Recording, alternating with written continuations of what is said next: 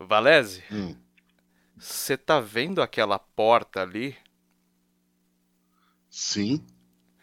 Abre ela. Ah, Você tá vendo aqueles anjos ali? Ou melhor, aquelas anjas com aquelas asas enormes e umas partituras na mão? sim. Agora elas vão cantar Aleluia pra você, porque finalmente você está no Auto Radio Podcast.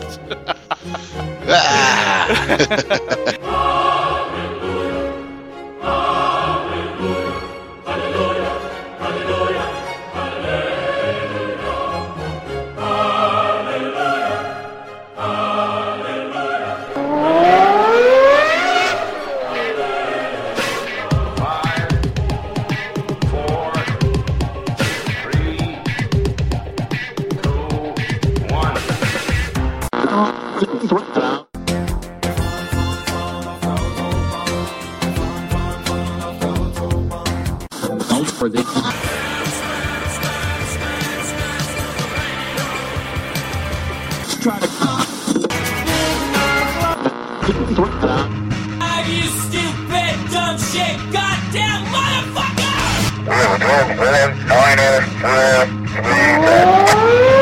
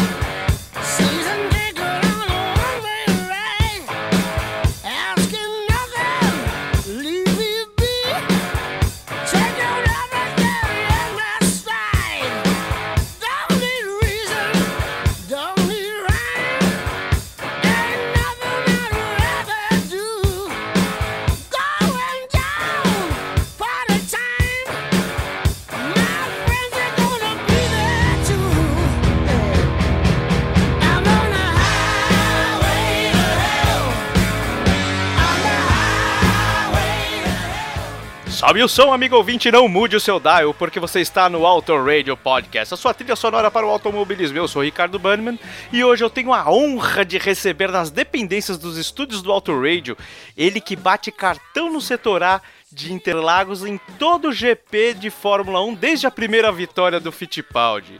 Ele que comete a calúnia de errar o nome da banda preferida de Liverpool.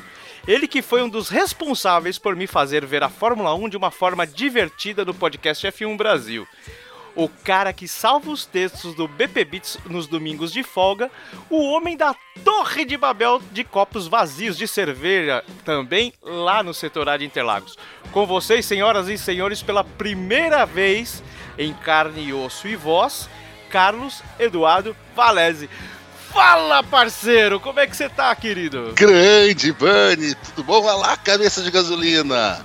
Eu só queria dizer aqui que eu estou sendo um alento hoje para milhares, milhões de pessoas que acabaram de perceber que é simples participar do Auto Radio Podcast. É simplesmente você precisa se humilhar publicamente e implorar durante alguns anos em todas as redes sociais e você consegue um convite. Poxa, não é bem assim, né? O senhor, o senhor está valorizando demais, cara. Você é uma pessoa assim. Não que os demais não sejam, mas você é uma pessoa especial que precisava de algo mais lapidado. Como eu não consegui, cara, eu te chamei de qualquer jeito. Vai ser lapidação mesmo, cara. Entre churrascos e, e, e- e joga- jogatinas de pôquer, você é um cara muito. Muito. assim, não, não tem como te chamar, te tirar de, de prazeres que você des- desfila pela, pela podosfera. E vou, te, vou, cara, vou te tirar daqueles belos churrascos que você faz, aqueles jogos de poker regados a Jack Daniels. Cara, não posso fazer isso, cara. Você, é- eu gosto muito de você pra vir aqui e fazer você gastar o seu tempo aqui com, comigo, Flashbackson e Fabioca, que infelizmente não está aqui, por um simples motivo, ele- alguém tem que trabalhar nessa caralha. Então que nós dois nos divertimos e ele que vai trabalhar, né, cara? Eu acho que é muito bom, Fabioca. Depois eu passo a conta pra você depositar aí o meu cachê. viu? Ah, pô, não, isso aí é com ele mesmo. Ele e o Cássio são os caras do dinheiro, a gente aqui é só, eu sou só, só funcionário, cara.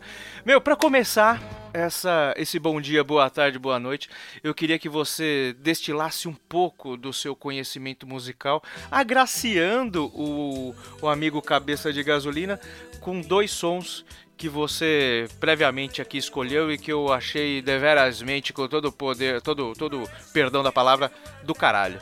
Pô, sabe que esse foi uma das tarefas mais difíceis, assim, escolher meia dúzia de músicas pra tocar no Auto Radio, cara. Então, é, Flashbackson, esquece essa prateleirinha aí da, da- da- dessas bandinhas de cara que foi abandonado pela menina, que tá triste. Não, pega aqueles vinil lá de cima, sabe? Aqueles que estavam. Isso, aqueles lá dos anos 70. Exatamente. Já tava passou da hora de tocar a melhor banda do, do- da, da Inglaterra aqui no Auto Radio. Já que a gente tá falando que passou a hora, passou o tempo, nós vamos começar com Time, do Pink Floyd.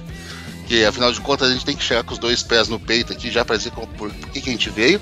E na sequência, vamos para dar uma animada, botar aquela musiquinha que lembra o melhor filme do, do Tarantino, uma das melhores cenas do cinema, uma musiquinha muito boa. Vamos de Stuck in the Middle with You com o Steelers Wheel, também anos 70 puro.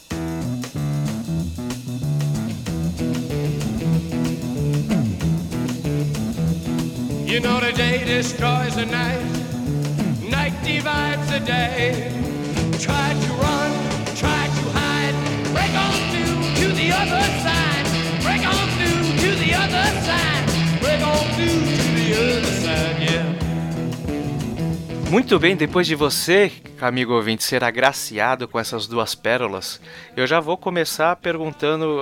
A gente conhece bastante o Valese aí da, da podosfera automobilística, né? E da literatura, que depois, mais pra frente, a gente vai falar disso aí. Eu queria começar a música, cara. Eu acho que a música, antes de qualquer paixão que a gente tenha é, por, por hobbies, esportes, eu acho que a música é a primeira coisa que você. O som, né? É a primeira coisa que a gente tem contato nessa vida. E aí, cara, como que você foi doutrinado por um gosto tão peculiar sobre música? Eu acho que a gente escreve lá o BP Beats, a gente acaba brincando um pouco com os gostos tal. E você tem um- é um cara assim que na podosfera é conhecido por ter um gosto muito refinado pela música. Refinado não estamos falando de by Beethoven, estamos falando de bom gosto musical, cara. Como foi a- a- o seu a sua infância? O que que você ouvia? Como que você foi pra esse lado do rock? Conta um pouquinho pra gente, cara. Cara, essa é muito boa. A música, eu, eu digo sempre, isso é uma frase que quem me conhece já ouviu. A música moldou meu caráter. Eu sou o que sou por causa da música, com certeza absoluta. Eu cresci no interior do Paraná, né? Na verdade, pulando de cidade em cidade. O meu pai era promotor de justiça, então aquela coisa, né? Era transferido. Eu morava aí nove meses, dez meses numa cidade, pulava para outra tal. E sempre cidades muito pequenas. E eu ouvia o que, o que os mais velhos ouviam. Então eu ouvi muito sertanejo quando era criança. Meu pai gostava de fazer serenata, cantar, é fã do Fio de Cabelo, Estão Chororó. Eu meio que me criei com isso, mas nunca me, me- me coloquei nessa seara musical. Ah, quando eu tinha uns 14, 15 anos, ainda estava morando fora. ah, comecei a, a ouvir alguma coisa assim mais de rock and roll.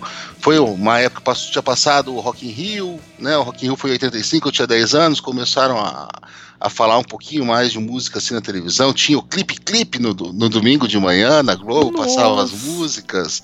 O Fantástico Verdade. passava alguns clipes também. Então eu comecei a entender, ouvir alguma coisa. Eu tinha uma- um amigo que tinha um ou dois vinis assim, mas o grande lance aconteceu quando eu me mudei para Curitiba, eh, com 16 anos, para estudar. E conhecendo o pessoal, conheci um, um colega da, da, da sala de aula e ele tinha um amigo que era um pouco mais velho, eu tinha 16, o cara devia ter uns 21 e tal. E batendo papo com esse cara, tudo, ele notou que eu gostava de música. E um dia ele chegou com um saco. Ah, não pense em nada errado, é um saco mesmo. Saco, Ah, não, não, não, não, não, é, não é neste programa que eu vou abrir o meu coração dessa maneira. Você gostaria que fosse, né? Mas não, infelizmente era Infelizmente, saco de é. outra coisa. Mas o cara chegou na minha casa assim com um saco de estopa cheio, assim, jogou em cima da minha cama, no meu quarto, assim, umas. Por baixo, assim, tinha umas ah, 90, 100 fitas cassete. E ele falou assim: Cara, escuta tudo isso aqui. Você me devolve quando você quiser, mas escute tudo isso. Nossa. E ali naquele e-mail tinha muito Led Zeppelin, era um grande fã de Led Zeppelin, tinha muito Led Zeppelin, tinha James, tinha Doors, tinha Uriah Heep, tinha ahn, ah, obviamente tinha Pink Floyd, ah, tinha um pouco de Beatles, não muito, mas tinha muito Stones, tinha muita coisa legal, tinha Jethro Tull, e eu fui ouvindo aquilo tudo e, puta, isso isso aqui é legal, isso aqui é muito bom, e eu, eu naquela época era muito mais difícil, a gente não tinha facilidade de internet, mas pesquisando e, e pegando emprestado de mais um, de mais outro, e eu acabei formando esse gosto por músicas que, que aconteceram antes de eu nascer. Né? Eu sou de 75, então a maioria das coisas que eu gosto ou foi gravada antes de eu nascer ou foi quando eu era bebê. Mas eu acabei me apaixonando por isso. Claro que eu tive minhas fases ah, ah, de músicas depois. A, o- a época do Guns N' Roses me pegou demais, Fate No More, né? Então, idos de 90, 91, foi muito bom. Depois o, o Grunge, eu fui um cara, eu tenho camisa de flanela até hoje por causa do Grunge. Mas o que ficou mesmo foi esse rockão básico, assim, que começou tudo. Black Sabbath, esqueci Black Sabbath também. Ah, putz, bacana, cara. Então, assim, você, vamos dizer que você é o cara do rock raiz mesmo, né? Você não gosta de coisas melhores, assim, tipo é, B-52s, New Wave, Pop Wave, essas coisas. É, brincadeiras à parte aqui, eu, eu queria fazer um gancho com outros estilos. Você falou que é, você morou muito no interior, né? Você chegou a curtir o sertanejo que, que, que a galera curtia, como você falou aí, que você escutava muito? É, era algo que te atraía com, como música? Ou você ainda não tinha esse discernimento do que era um estilo ou outro? Não, não, ele não me atraía na época. Eu não achava ruim, mas era uma coisa que passava flat no meu ouvido. Então eu ouvia os mais velhos cantando e, e sabia as letras, mas não era o que eu ouvia em casa. É essa época também que eu cresci no interior era o auge dos anos 80, né? Então a gente tinha aquele coisa de rock nacional, vivi muito a, a, a febre do RPM e tal. Nesse ponto, assim, eu, eu me foi o que eu puxei para esse lado. Depois daquela começo de, de adolescência, a época de faculdade, eu virei aqueles roqueiros de, que só usava camiseta preta e abominava qualquer coisa que falassem de, de sertanejo. Era- eu era daqueles idiotas que falavam sertanojo, né? Ah, então tamo junto. Mas daí depois a, a maturidade veio um pouco mais e, e reconvivendo com os meus pais depois de um tempo, né? A gente sempre passa aquela, aquele período afastado, mas depois voltando, Uhum. convivendo e tal. E eu comecei a perceber que tem muita coisa boa ali, musicalmente falando. Na- também no, no- também tô dizendo assim, no sertanejo mais ah, raiz, mais antigo, aquela época que era caipira, né? Então, eu não tenho em casa e eu não tenho costume de ouvir, mas se eu tô num churrasco, se eu tô com o pessoal e alguém coloca, eu me divirto pra caramba. É, então, eu também sou daquele cara que eu acabei saindo até de lugares porque tava tocando é, né, um rótulo X, Y, Z e tal. Depois a gente vê que realmente é uma grande babaquice que, que importa a gente divertir e de repente até tirar um sarro do cara que gosta de alguma coisa diferente, assim, né, cara? E, ne- nesse âmbito, assim, você chegou a- a- a você tem algum instrumento que você curte, né? O seu gosto a gente já, já, já sabe, mas chegou, você chegou a querer ter banda? Tem algum instrumento que você gosta, assim, que você tem algum apreço? Você toca alguma coisa? Cara, dizer que eu toco alguma coisa é, é, é, é falar muito bem, né? Eu tive noções básicas de piano, teclado, né? Mas como quando eu percebi que eu nunca ia tocar igual o Jerry Lewis, eu abandonei. Não conseguia fazer aquela batida de Great Balls of Fire. E depois eu peguei por um bom tempo o violão e acabei tocando guitarra um tempo. A gente tinha uma bandinha aqui mais de brincadeira, mas como todo mal guitarrista, eu acabei sendo, entre aspas, fazendo aspas aqui, rebaixado para o baixo. Né, e me diverti muito, me diverti muito tocando baixo, fazendo aquelas, aquelas batidas, aquelas viradas no baixo, assim. Então eu que cheguei a tocar bastante na época, depois não. Eu tô empenhado faz uns dois, três anos, com uma vontade enorme de aprender a tocar harmônica, né? Eu acho que é uma coisa bem legal, mas É. ainda não consegui parar. Até comprei uma, tenho vídeos no YouTube reservados, mas não consegui parar ainda para começar a tentar aprender alguma coisa. Ah, só falta o principal que é o tempo, né, cara? Às vezes a gente se empolga e tal, mas aí a vida é tão, tão corrida. Ainda mais você que, que escreve, faz podcast e, e além de tudo tem, tem a vida pessoal, família, trabalho. Bom, eu imagino, cara, que nesse inteirinho desse, de- desse, desse, desse, dessa pequena parte da sua história, surgiu também a paixão por algo que, que nós gostamos muito, que é o automobilismo, né, cara? Como é que surgiu esse interesse pelo, pelo esporte a motor no geral? Cara, eu sou um grande fã da Fórmula 1, eu sou uma negação nas outras categorias, embora eu, eu, eu assista e tudo, mas eu não acompanho com afinco. Mas a Fórmula 1 aconteceu assim naturalmente até, e nem foi muito. ah, não, não- eu não fui influenciado por ninguém, eu fui influenciado por uma grande vitória brasileira, que não chegou nem a ser ó, uma vitória também contando uma história daqueles tempos de interior, o, o meu pai, o velho seu Valese, tentava jogar bola com os amigos E eles tinham sempre um, um- um jogo no sábado à noite. E a minha mãe, tentando fazer com que ele não chegasse em casa de madrugada, ah, ah, um tanto quanto alterado, forçava que ele levasse o filho mais velho, na época com 12 anos, pro jogo. Os outros adultos também levavam, tá? ficava aquela criançada correndo lá. Obviamente que meu pai, sendo Valese, não dava muito certo essa tática dela. E um- uma bela noite eu me vi ah, em um churrasco. O jogo tinha acabado já há um bom tempo. Em um churrasco, eram duas e pouco, quase três horas da manhã. Eu era a única criança acordada ainda. E ia começar a passar na televisão o GP do Japão de Fórmula 1. E eu sentei ali, aquilo, né? Vamos dar uma olhada naquilo ali e tal. E foi o GP que, o- que, que o Piquet garantiu o título depois da batida do, do Mansell no, no sábado, que o Mansell não, não, não pôde correr tudo. E toda aquela ufania, que troço, eu falei, puta que troço legal! É muito bom ver isso. No ano seguinte, eu assisti algumas corridas em horário comercial, vamos dizer assim, de domingo. Uhum. E a partir daí, eu acho que de 84, 85 pra frente, eu assisti a- praticamente tudo. Que eu assisti ao vivo, eu assisti depois. E foi criando uma paixão, assim, de eu falar sobre isso e, e- e conversar e procurar pessoas que gostavam também de Fórmula 1 e, se- e seguir, acompanhar pilotos. E virou uma grande paixão na minha vida. Putz, que legal. E naquela época ali, você, bom, você viu o Piquet, né, tal, e aí, né, esse lance da gente torcer pelo brasileiro, tal, óbvio, né, é, é algo que a gente, a primeira coisa, contato que a gente tem normalmente é com brasileiros, ainda mais naquela época. E, e você tem alguma, algum ídolo daquela época que, que fala, meu, eu vou torcer pra esse cara, alguma coisa de diferente que você viu, seja tecnicamente, não sei se você já tinha conhecimento suficiente, mas assim, qual foi o cara daquela, daqueles anos 80 ali que você falou, puta, esse cara aqui é o cara? Cara, tecnicamente não, eu não conseguia fazer isso, né? Eu meio que me apaixonei pelo, pelo estilo do Nelson Piquet, o próprio estilo de vida dele, né? O, o jeito das, das, das entrevistas. Eu sempre gostei de bad boy, né?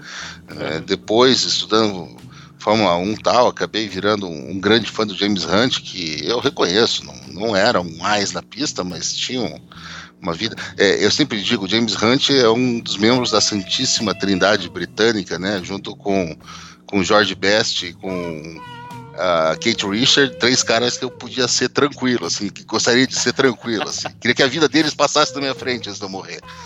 Então, ah, mas o, o Piquet era um cara muito assim, e com um, um- um pouco tempo assistindo Fórmula 1, dois, três anos também, eu acabei desenvolvendo uma das minhas outras grandes paixões dentro da Fórmula 1, que era a Ferrari. O que foi até estranho, porque foi naquela época do, do grande jejum, né? De títulos Aham. da Ferrari, mas aquela coisa da Itália, eu via os tifosi, eu via o, o, o quanto o pessoal idolatrava que estava lá. Pô, é- era a época de Michele Alboreto, né? Depois teve a Lesi. Então eram, eram promessas que não se cumpriam, mas eu acabei me, me apaixonando, me tornando um tifoso da escuderia também. Eu acho que isso pegou muito mais do que um piloto. Eu sempre fui um cara muito mais de equipes do que de pilotos, né? E a família, é, você é descendente de italiano, né? Pelo sobrenome, pelo que, eu conheço, você é descendente de italiano, correto? Sou, exatamente. Isso influenciou de alguma forma? Influenciou. Meu avô era um nono, né? Velho nono, tor- torcia pro Parmeira. Então, ah, falava-se um pouco de, de italiano, assim, na casa dele e tal. E, ah, e eu tive uma época, assim, que eu cresci aquele nacionalismo de, de ascendência tal, enorme. Tinha uma bandeira de- da Itália no meu quarto tal. Então, isso com certeza também me influenciou um pouco. E ainda mais ver os italianos brigando de frente com os ingleses. Na época não tinham alemães, mas depois a gente lendo e estudando sabia que eles bateram os alemães da Auto Union, da Mercedes lá atrás e tal.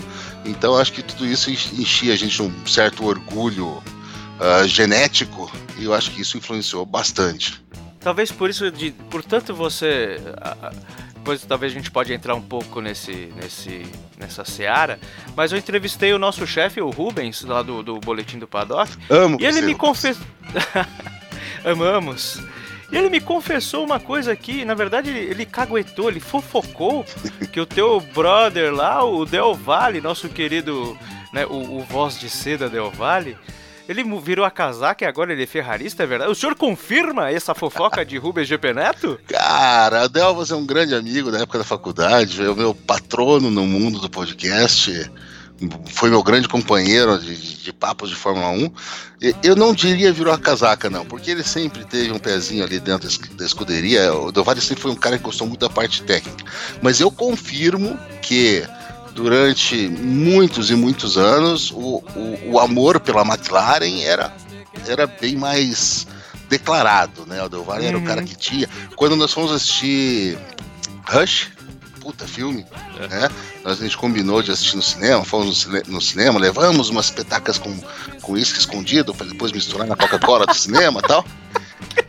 E, e foi aquela coisa, eu ia torcer pra McLaren naquele filme, por causa do Hunt, e ele e, e o Del Valle sempre foi um puta fã, é, isso eu posso dizer dele, do Nick Lauda. Talvez, talvez seja o Nick Lauda o, o- o grande piloto na- na- no imaginário dele. E então ele ia torcer pra Ferrari. E eu me lembro bem, então falando isso, que naquela época eu tinha uma camiseta até da, da McLaren, comprada num desses GPs do Brasil aí, e eu tive que levar uma da Ferrari pra ele, porque ele não tinha nenhuma da Ferrari pra assistir esse filme. Ah, então foi ali por causa de Rush, talvez ele já tenha. Né, Ele- eu- eu negócio. Ele acredito- tomou o primeiro gole de novo, lascou. Exatamente. Eu acho que ele tinha já um amor ferrarista escondido e acho que Rush fez ele rever tudo que ele, que ele imaginava. É, desceu aquela lágrima e falou, voltei, papá, né? Puta.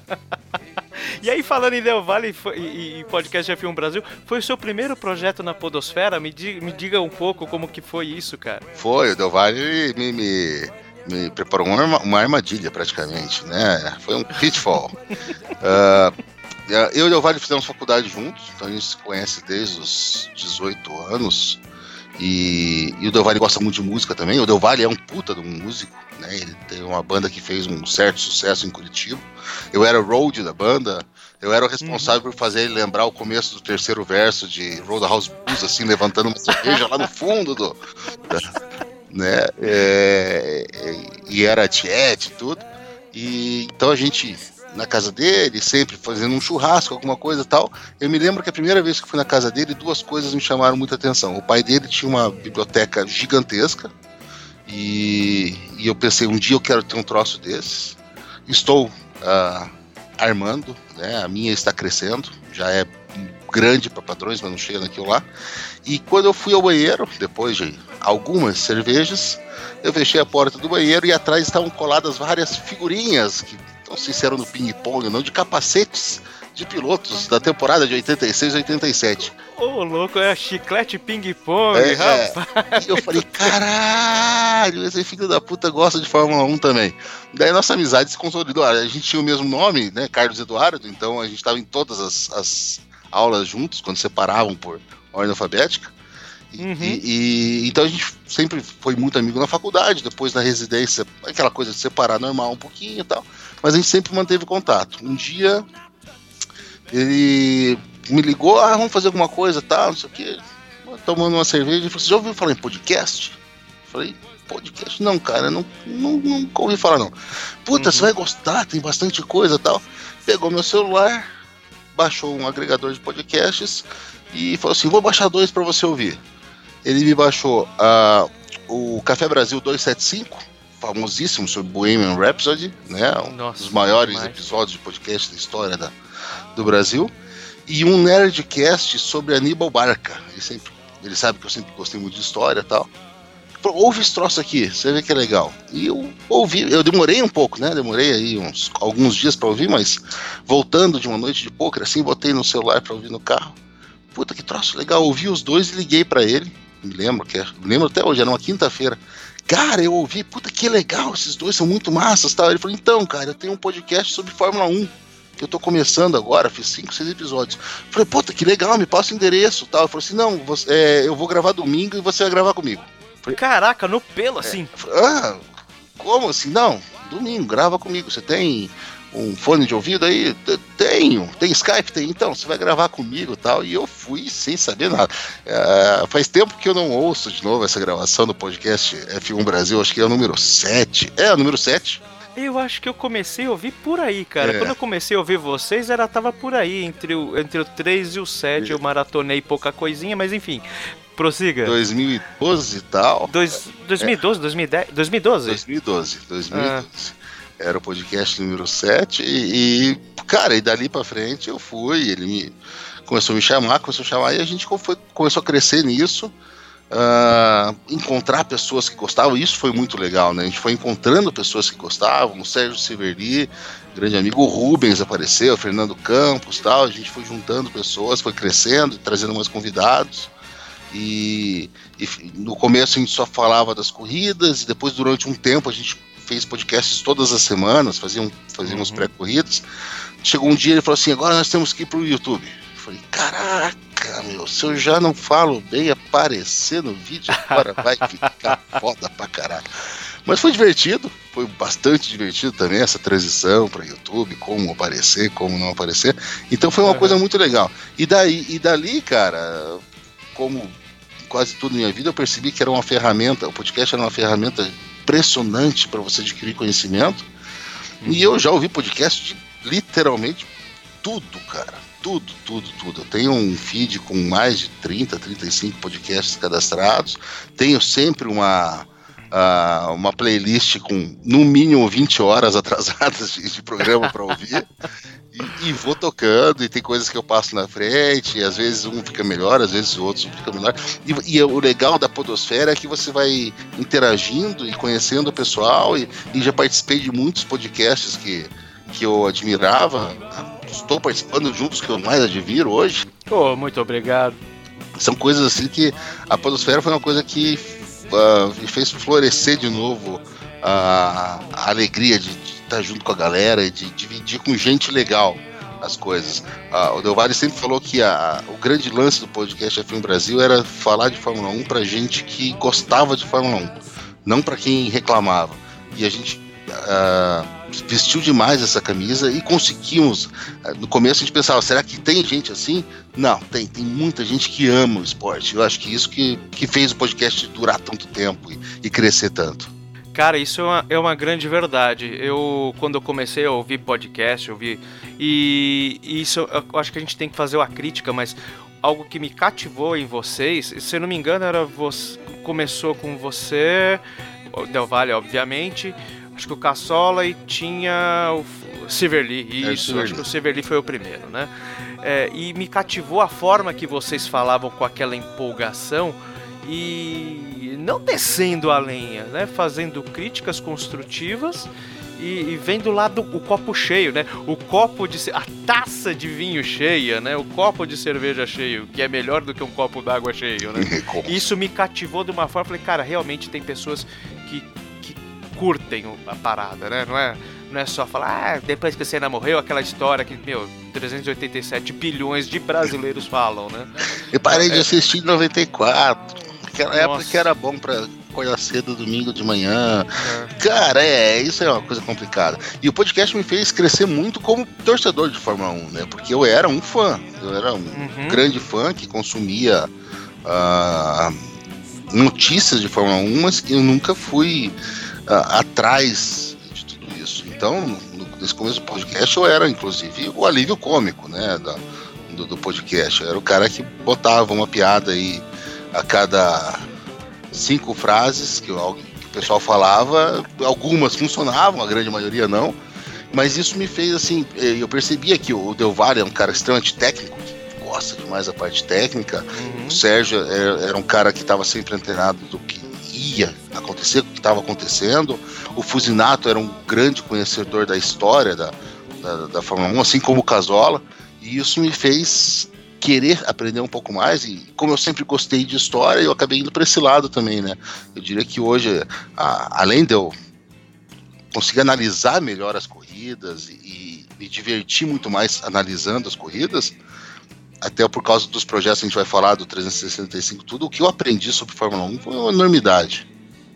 É, então, no final das contas, a gente entra numa, num barco que talvez a gente não conheça muito, mas a gente se obriga a conhecer, né, por essa questão do, da, da responsabilidade por você tá fazendo uma coisa que você gosta, tem que falar com propriedade, né, cara? É incrível como a gente cresce, né, cara? O podcast realmente é uma coisa que. É, é- é- são os bichinhos, né? A gente tem o bichinho do kart, tem o bichinho da, do automobilismo e tem o bichinho do, do podcast também, cara. E isso aí, vendo o- o- o, todo, todo o ecossistema que você tem em volta, por exemplo, a, a escrita que você escreve extremamente bem, é, acaba ficando mais fácil, Valézio, ou não? É sempre uma. Como, como que é o processo de composição, por exemplo? Quando você é convidado aqui, a gente tá falando de você, né? Talvez seja um pouco mais tranquilo. É um assunto que eu domino um pouco mais. Mas quando você vai, por exemplo, sei lá, você foi recentemente aí no, no Café com Velocidade, me deu aquela intimada, você vira e mexe, você tá lá no, no F1 Brasil mesmo, tá gravando alguma coisa com os parceiros aí também na- no campo da música e tal. Quando você chega pra, pra, pra gravar alguma coisa sobre o automobilismo, ainda dá aquele, aquela... Você se sente confortável ou Como, como que você se prepara, cara? Cara, não, eu sempre preciso saber que eu fiz alguma coisa pra deixar alguma coisa preparada na cabeça. Eu não escrevo nada prévio, eu não faço ah, nenhum checklist do que eu vou falar. No F1 Brasil a gente ah, teve um, por um tempo a gente teve uma pauta, depois a gente usava as votações como pauta e depois ah, o próprio ritmo foi ditando e a gente foi se conhecendo e não precisava editar muito, a gente conseguia falar meio que vamos dizer assim, de improviso. Nunca é improviso de verdade. Eu sempre tento ler alguma coisa, né? Aqui em casa até minha esposa já sabe. É outra coisa, né? Se você está pensando em começar um podcast, tem uma família, você vai ter que doutrinar a família. Eles não precisam ouvir o podcast, mas eles vão ter que saber que eles vão perder você por um tempinho por semana, que não é o tempinho da gravação. A gravação é sempre um pouco maior do que aparece no teu feed e sempre tem o pré-gravação e o pós-gravação um pouco mais. Então ela sempre sabe, assim, ela, e ela perguntava, que horas vocês vão gravar hoje? Ah, tá marcado para começar às 8 ou às 10. Ela sabia que 40 minutos antes ela- eu, eu dava um beijo e vinha pro, pro meu cantinho aqui onde eu, eu gravo para abrir o, ah, o, o Motorsport, para abrir ah, um ou outro site, o próprio site da Fórmula 1, ver o que, que os pilotos falaram na, na, na press release, na, na entrevista depois do pódio. Então eu sempre tentava me preparar, sempre tento até hoje ler um pouco sobre o que eu vou dizer, so- o, ah, o que aconteceu, as últimas notícias, deixar alguma coisa fresca na cabeça. A gente acaba comentando muita canelada, uma boa parte disso a mágica da edição tira e a gente sempre parece bem mais inteligente no áudio gravado do que na hora que você está falando mas é, eu tento me preparar. Não é um trabalho isso, né, né Bunny? Porque a gente, a gente tá falando de uma coisa que a gente gosta. Então, na verdade, é um tempinho a mais que você tira para passar fazendo uma coisa que você gosta. E quando você prepara mais, você vê a naturalidade que, que vocês fazem hoje via YouTube, né? O, o papo realmente fluir. Porque ali, assim, é, é realmente é o, é o ao vivo mesmo, né, cara? Talvez esses anos todos de preparo dê a você também essa naturalidade com que você fala. O o, o Del Valle fala, o Fernandão, o Rubens quando tá lá também, né? Saudades das nanicas, cara. Eu, ado- eu adorava aquele quadro das nanicas, do Caduns. Onde tá isso, cara? A, a Williams é a, a atual nanica? Dá pra fazer o especial da Williams? Fazer o especial da Williams ano que vem, olha, do jeito que ela tá diminuindo, acho que dá para fazer. Tenho saudades, pô, o- os das Nanicas, ou dos ah, estreantes eram sempre muito bom. Os próprios troféus, né? Ais no Volante, troféu Podcast F1 Brasil. No começo do Vale tinha ainda o quadro Pergunta Fácil, Pergunta Difícil. Eu É confesso pra vocês que a fácil pra mim já era foda pra caralho. É, pô, eu ficava, eu botava no mudo rapidinho, tentava digitar rápido no Google pra responder pra ele. Algumas vezes eu achava a resposta, outras não. Então, eram quadros legais, mas são coisas que vai evoluindo, né? No começo o podcast tinha uma edição bem mais pesada, a gente tinha que editar bastante, o Valle tirava muita. Muito. É, ah, a gente tem esses cacuetes que a gente tá falando, né? Então, no começo era assim, com o tempo a gente foi se treinando, foi se adestrando para falar menos assim, para na hora que você tá falando alguma coisa e tem que pensar, em vez de você usar um é, um an, tá, você faz silêncio. E a gente sabe que nos programas de edição você tem lá um cortar silêncio que já faz isso tudo rapidinho. E com o passar do tempo, nós criamos essa intimidade nossa aí, esse papo que é, é, já é praticamente sem edição, né? O Del Valle termina, a gente termina a live do YouTube, o Del Valle exporta isso em MP3, ele passa num nivelador de ruído e lança poucos minutos depois já o, o podcast no feed em áudio, porque a gente já sabe, na hora que alguém faz um. Ele já sabe o que o outro quer falar e, e vai tocando. Ah, é incrível mesmo, cara.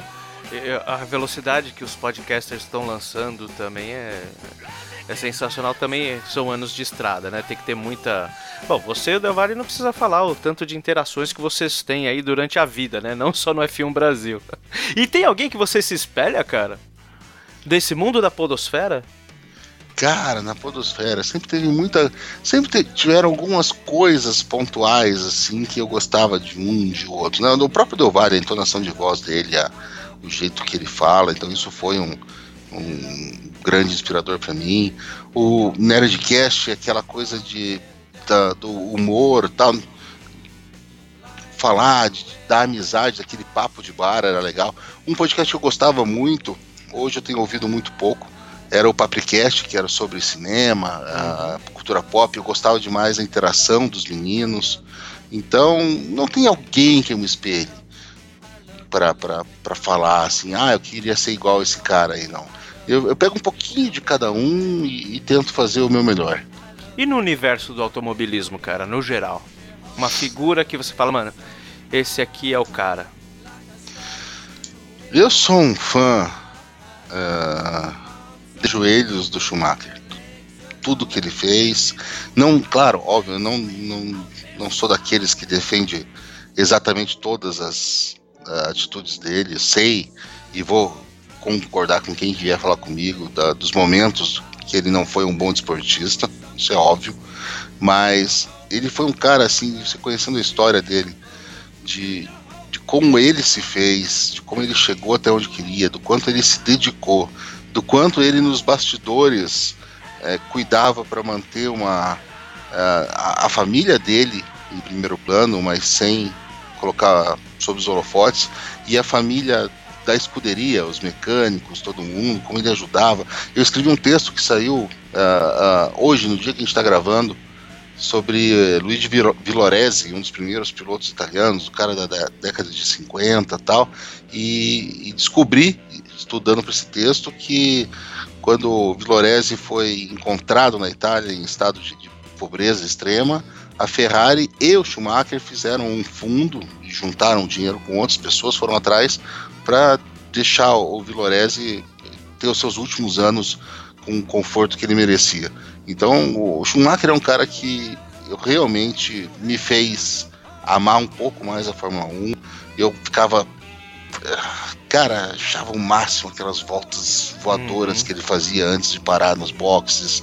Eu achava incrível a maneira como ele conseguia pensar a corrida cinco, seis voltas à frente. Então, pra mim, ele foi um grande ídolo. Pra mim, ele Pra mim, tá? Gente, antes que vocês comecem a escrever pro Banniman, pra mim isso é Valese, CPF e tal. pessoal. E é pessoal, é o que eu acho, não é o que é o certo, mas pra mim ele foi o maior de todos os tempos. Eu quero que você responda no nosso próximo bloco, porque agora eu gostaria de fazer um break pra gente tocar outros dois sons aqui. É, mas eu vou deixar aqui pro Cabeça de Gasolina saber se você estava ou não na última corrida do Schumacher lá em Interlagos, que eu acho que aquela corrida foi. Enfim, enfim, Valese. Quais são os seus próximos dois sons aqui pra gente fazer um breakzinho rapidão e voltar a dis- discorrer mais sobre quem você é, como você vive e como se reproduz? Vamos botar o pessoal pra ouvir um pouquinho de rock and roll nacional, Opa! né? Rock nacional, nós somos do tempo do rock nacional, né? Nós somos do tempo de ultraje, engenheiros, ira. Mas eu, eu quero trazer um troço um pouquinho mais novo e um pouquinho mais underground, que eu tenho ouvido bastante já há algum tempo, e que eu gosto muito, que apesar de, de, de não fazer sucesso nas rádios, até pelo estilo das músicas, é, é um som muito bom. Então a primeira música em homenagem ao nosso chefe Rubens né? É, eu diria, é, vamos pedir das velhas virgens um homem lindo. Que delícia. de contas, né? É ele. E emendamos com uma música que preste atenção na letra, que essa música daria um filme maravilhoso, um filme de, de amor, um filme de romance. Ela se chama Mesa de Salão do Matanza. Então vai lá, Flashbackson, sobe o som, querido. Hong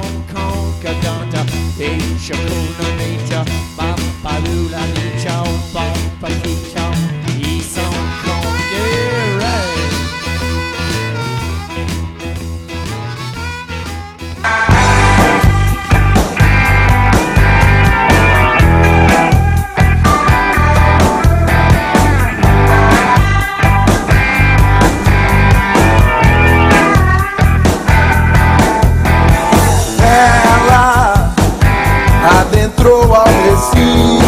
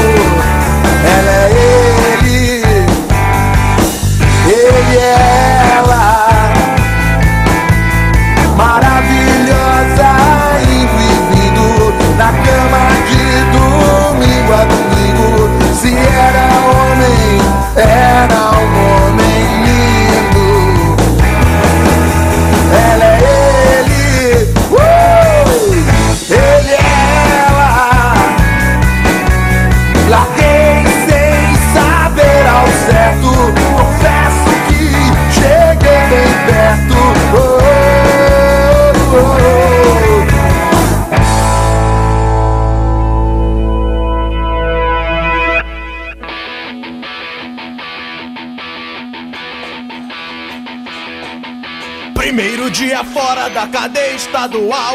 Ela que eu encontro bem na porta me esperar. Num conversível com motor ligado que acabara de roubar. De volta na estrada, hoje é comemoração. Um maço de cigarros e uma garrafa de gin. Saindo da cidade, estacionou e disse espera aqui por mim. Movimentação estranha e tiroteio dinheiro voa no banco de trás. Agora são mais duas horas sem pisar no freio. Tanque cheio, pé embaixo, não me pega mais. Esse destino que de novo me enganou. Meu primeiro dia livre começou comigo em fuga outra vez. Numa mesa de bar que a conheci. Bem no meio do salão me apaixonei E logo na manhã seguinte eu descobri Com ela não consigo mais viver dentro da lei.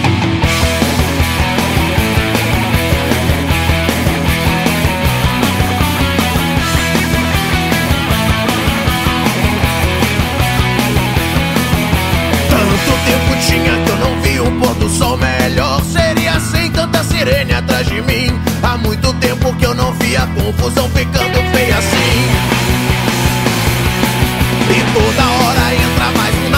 perseguição Há quase quatro dias dirigindo sem dormir. E mesmo com a estrada bloqueada ela não para de sorrir. Passando pelo posto de gasolina Em meio vazamento na tubulação de gás. Eu vou sentir saudades desses olhos de menina. Ponta de cigarro acesa voa lá pra trás. O meu relógio no minuto em que parou Foi achado tão longe de onde estou. Com ela paz sem mais ninguém. Foi numa mesa de bar que a conheci. Bem no meio do salão me apaixonei. E logo na manhã seguinte eu descobri Com ela não consigo mais viver dentro da lei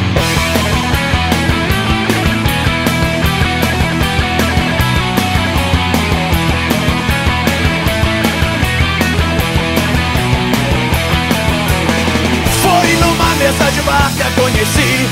Bem no meio do salão me apaixonei. E logo na manhã seguinte eu descobri Com ela não consigo mais viver dentro da lei. Foi numa mesa de bar que a conheci. Bem no meio do salão me apaixonei.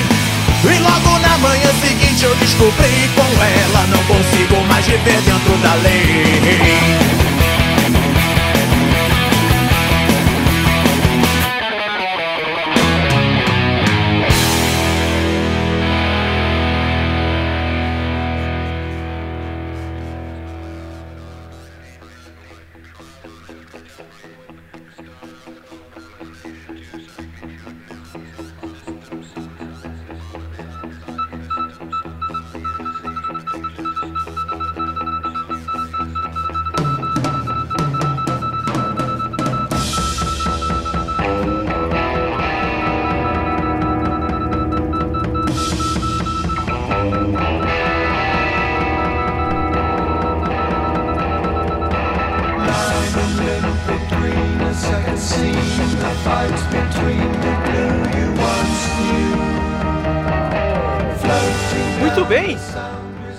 Eduardo Valese.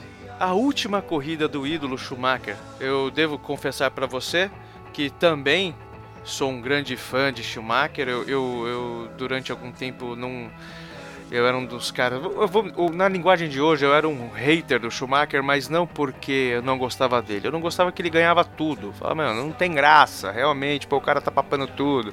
Ai, tadinho do Rubinho, blá, blá, blá, blá, blá. Mas aquela última corrida dele Interlagos.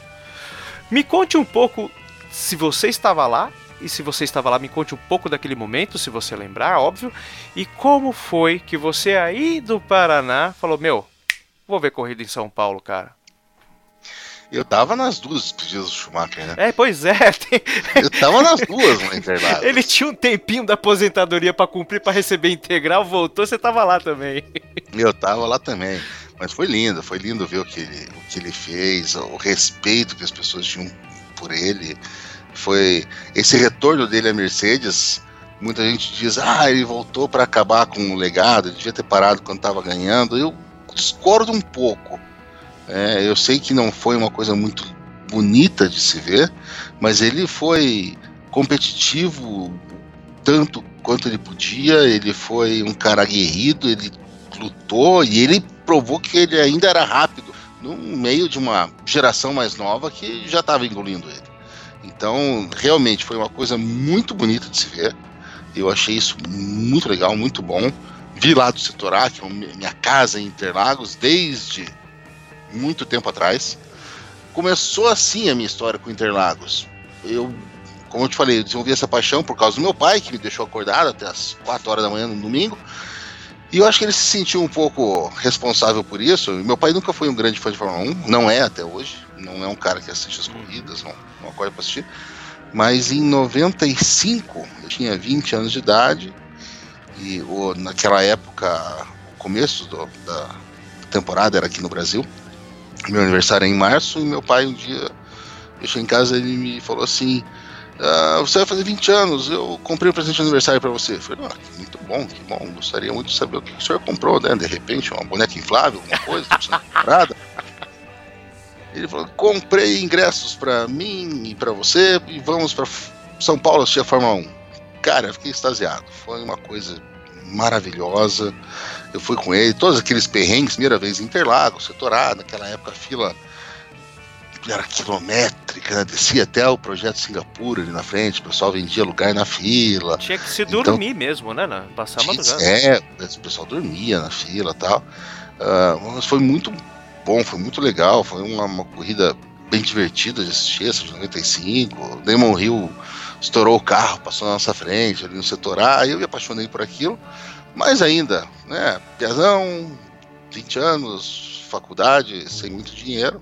Fui tocando a vida, assistindo os meus, meus GPs em casa, na televisão. Até que em 2004 eu estava no último ano de residência médica e um colega, um amigo que estava no segundo ano, falou assim: Vamos assistir a corrida? Falei, cara, quanto custa? Fizemos as contas tal, ah, vamos pegar um ônibus de linha. Falei, "Mas setor- Qual setor? Eu falei, setor A. A gente fui lá uma vez, lá é bom. Uhum. Então vamos. Então combina- combinamos e fomos em 2004 e dali para frente todos os anos eu fui. Eu, eu falhei dois anos. Ah, 2011 eu tinha um plantão que eu não consegui me desvencilhar, não tava lá naquela na- justo naquela de 2011, né? Eu assisti de pé na frente da televisão. Sorte que não tinha ninguém passando mal no treino naquele dia, porque eu passei mal na hora da- do, do plantão.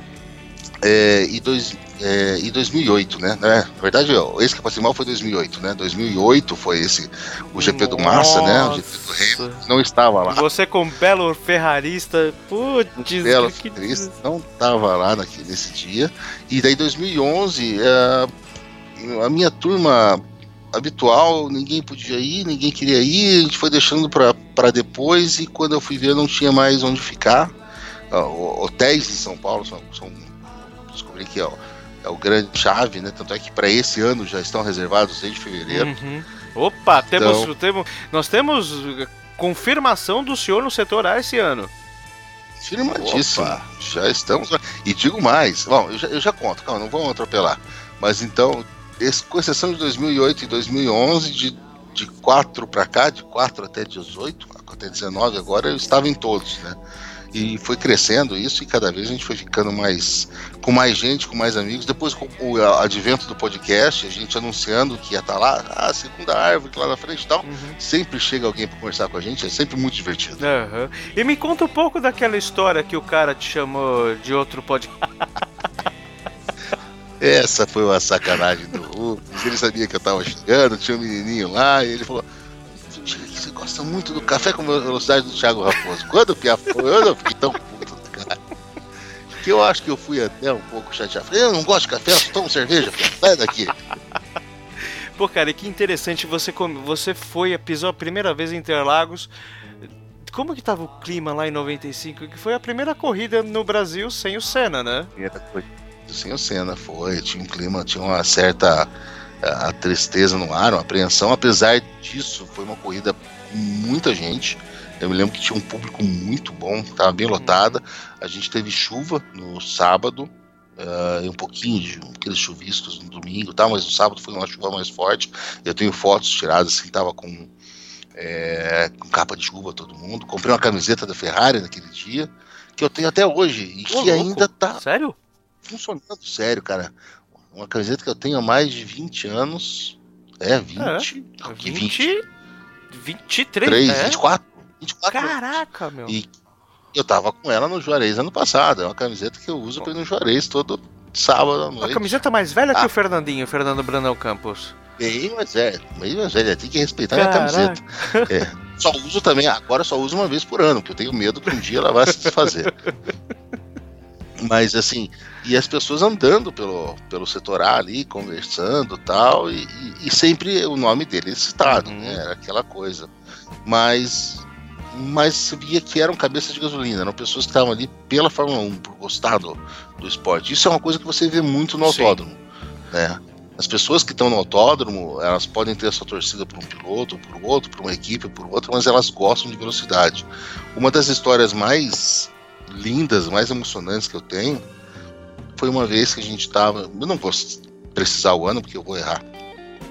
Mas a gente estava sentado lá fazendo bagunça e, e chegou um senhorzinho ah, segurando no braço de um, de um rapaz mais novo e ficou na nossa frente ali.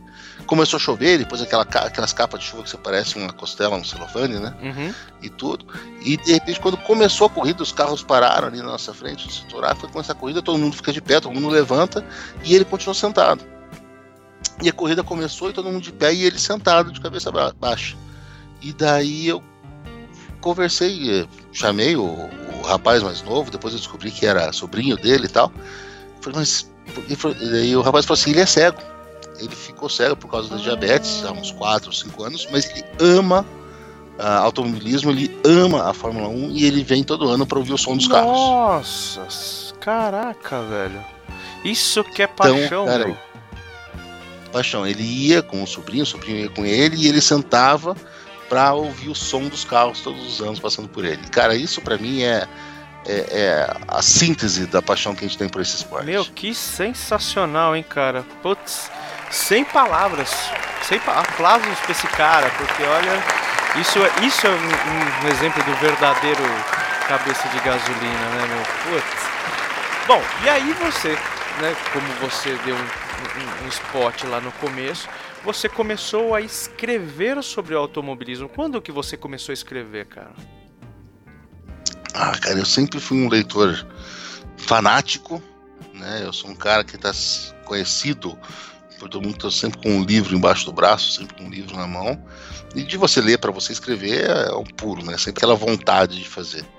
E no podcast F1 Brasil, eu acho que um- uns dois anos depois que a gente começou, o Fusinato, inclusive, que veio com a ideia de escrever alguns textos de vez em quando, fazer alguma coisa. E eu gostei, falei, opa, eu tenho um lugar onde. Eu tive um blog. Eu sou um cara que teve um blog. E, né? e tudo bem. Valese e o melhor blog sobre nada. Aham. No começo do podcast Filme Brasil, até o Del Valle citava. Coitado do blog, tá, tá online ainda. Pô, acho que é o melhor blog sobre nada. Ponto blogspot, não sei, deve ser uma coisa. Procurem quem quiser ver aí as pataquadas. era variedades, né? Não era só automobilismo. Era. Não, tudo, tudo. Era absolutamente tudo, né? Eu escrevia. um dos posts que eu mais me, me orgulho, eu fiz uma. A- o histórico completo da lenda de Pontos Beatles. Ah, você é daqueles caras que acreditam que ele não é um clone? Ah, eu, na verdade, sou um cara, eu sou um daqueles caras que depois de estudar muito, eu começo a achar, eu começo a acreditar na teoria que todos os Beatles morreram e foram substituídos, menos o Paul. Ô, louco, é totalmente o inverso. É. Mas o. Então eu tinha esse blog e comecei a escrever. eu- O que, que eu vou escrever? Ah, cara, eu gosto de história, eu vou pesquisar a história da Fórmula 1, mas como é que escrever? Foi até um embrião do, do, do, do 365, que era a efeméride da semana. Eu me lembro que eu escrevia toda quarta-feira e pegava alguma coisa que tinha acontecido naquele dia e para escrever, para contar um pouco da história da Fórmula 1. E, e eu usei um pouco daquilo depois para pro 365. Teve alguns textos que eu só dei uma guaribada e, e publiquei, né? Mas eu conhecia na época a história do Príncipe Pira, que era um tailandês, que agora com o Alex Albon no, no grid voltou um pouco a história dele. A Batalha de Dijon, que depois eu fui estudar e fui ver porque caiu num dia desse. Então eu escrevi alguns textos bem que eu achei bem gostosos de escrever. Não sei se quem leu teve a mesma ah, maravilhosa sensação. Uhum. Espero que sim.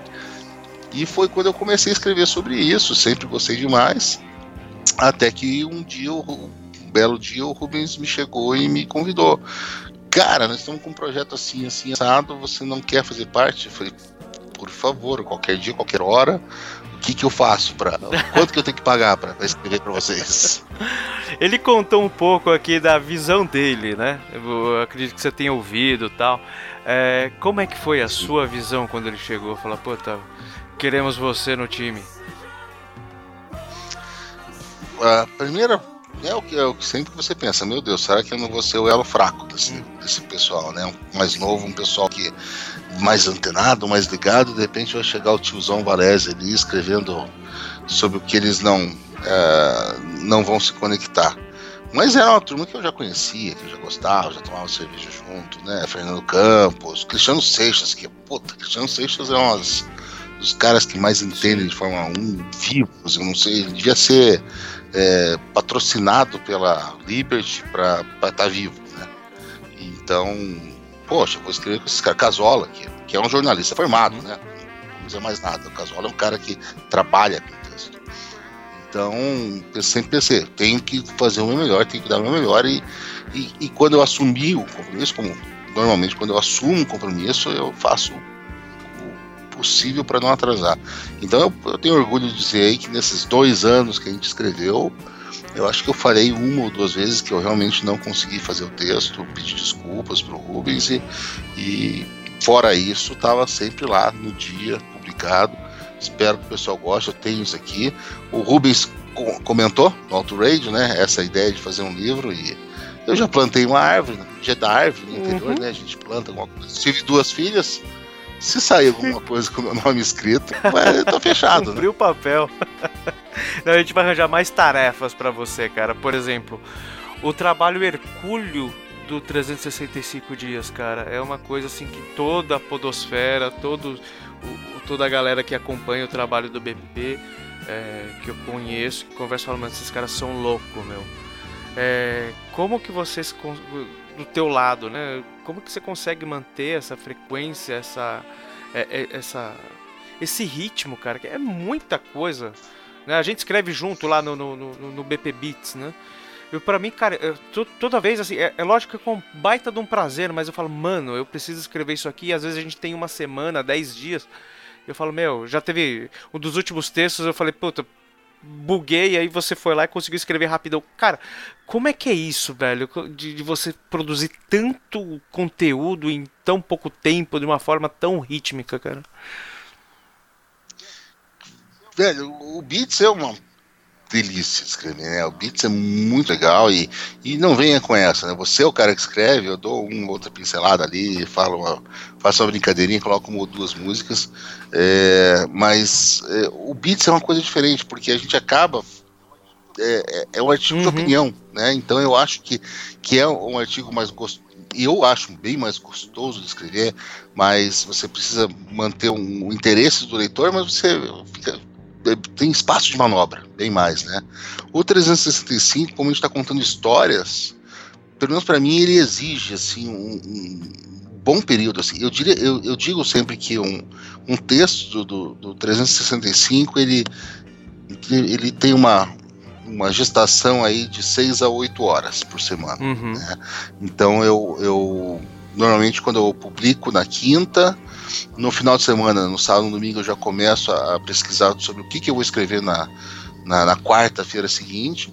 E eu tenho aí segunda e terça, tá uma ou duas horas é, por noite, toda noite, para pesquisar e ler um pouco. E daí a internet ajuda demais, né? Você acha coisas maravilhosas na internet sobre isso e, e claro, ah, nem tudo em português, mas Google Tradutor tá aí para ajudar a gente também muita coisa. Então, ah, daí depois de toda essa fase de pesquisas, normalmente na quarta-feira eu sento na frente do computador, tenho alguma coisa anotada em bloco de notas aí ou não, faço uma boa dose de jack, ligo um bom rock and roll e falo, vamos lá. E daí depois que eu começo, que é sempre muito difícil, vem uma coisa mais difícil ainda que é saber parar. Eu sou o cara acho que mais prolixo do 365 dias. Já fiz textos com mais de, de, de 2.500 palavras, coisa que o Rubens sempre pede, gente, vamos ficar perto das mil Uhum. palavras, assim e tal, e às vezes eu fico, ligo pra ele e falo, cara, desculpa, eu me empolguei de novo. É, dizem que é isso, né? Que a gente começa.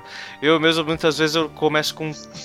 eu- dificilmente eu começo com, com o título. Meus títulos é uma bosta. Não, nunca, nunca. Título, o título ele só vem depois Exato. que o texto tá cara, pronto. não- não- Ele é, só nasce depois. Era uma vez, aí você vai ver, meu, já, já tá escrevendo um livro, é, é incrível. E a tua família, cara, ela, ela também te acompanha nessa paixão de automobilismo, de, de literatura? Como que é o convívio? é, é, a gente muitas vezes tem, tem os conflitos, né? Por exemplo, eu aqui em casa, a Andréia, ela eu gosto de rock, ela gosta de pop latino. Eu gosto de Fórmula 1, de kartismo, ela não suporta.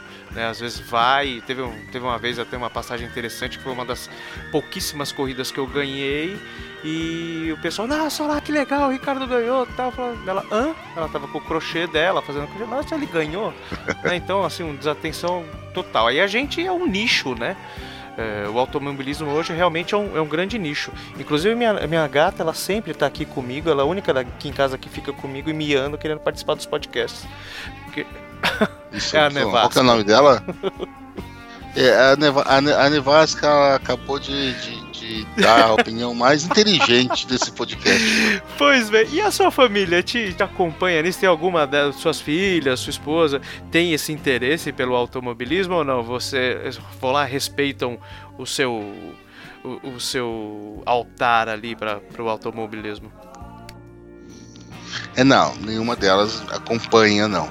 A, a minha esposa, Marisa, adoro ela e, ela, na verdade, ela, ela sabe que isso é importante pra mim. Acho que é uma das coisas que eu tenho que agradecer todo santo dia, porque ela sabe o quanto eu gosto disso, então ela é uma pessoa que ela aprendeu a deixar os momentos de corrida livres pra mim, as horas de corrida, ela consegue deixar a casa livre pra mim, aquela corrida das 10 horas da manhã, ela, ela consegue deixar a casa, a, a sala só pra mim, porque ela sabe o quanto eu gosto disso. Ela aprendeu a, a saber o quanto eu gosto de gravar o podcast, de me pre- pre- preparar. Ela não ouve, nu- nunca ouviu o podcast na vida. Então, mas ela sabe me respeitar. Às vezes ela aparece na janela aqui.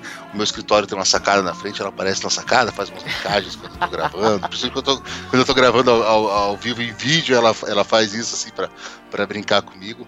É uma grande companheira tal. É uma grande companheira de literatura, ela gosta demais de ler, a gente discute livros.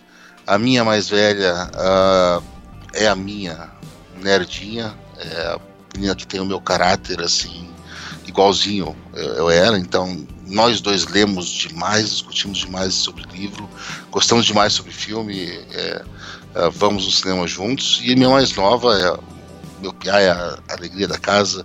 A mais velha tem 17, a mais nova tem 14. É 16 e 13 ainda, vão fazer esse ano. Ah, e, e a mais nova também ah, não, não acompanha, não gosta, mas ela deu uma maior prova, que foi aquilo que eu falei mais cedo, de como ela sabe que é importante. O GP desse ano, de 2019, vai cair no domingo, no dia do aniversário dela. E eu, no começo do ano, antes de, antes de reservar o hotel, eu cheguei, sentei para ela primeiro, falei assim, olha, isso, isso, isso, assim, tal, tal. Se você realmente é, achar, for ficar triste, você fala isso pra mim agora, que eu não vou na corrida. Ela virou pra mim e falou assim, pai, você gosta tanto disso, mas tanto disso, e a gente fica junto todos os dias, não precisa estar aqui no dia do meu aniversário, depois você chega à noite e vai ser meu aniversário que ainda. legal, cara. Fica tranquilo. Então, isso me deixou assim tão feliz, tão feliz de saber que, que eu tenho esse amor da família por mim.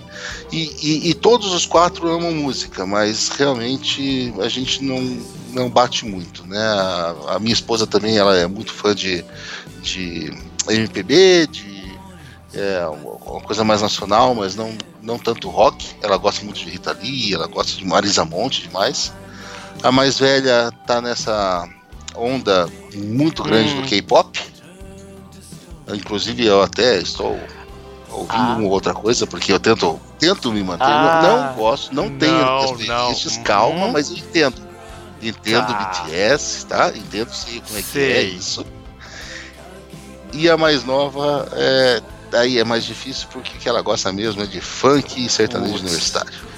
Eu não Putz. sei onde eu errei. Meu amigo. Bom, primeiramente, palmas para as nossas esposas e suas filhas, né? Parabéns, porque não é qualquer família que deixa o ambiente assim como as nossas, assim, preparados para esse amor que a gente tem, né, cara? Meus parabéns, cara. E aí, e o Edição Rápida? O Edição Rápida, aquele podcast que uns anos atrás, né, badalou muita gente. Pô, os caras, além de cabeça de gasolina, eles têm bom gosto pra literatura. Acabou, teve um hiato, voltou, fez uma coceguinha aqui e agora, cadê?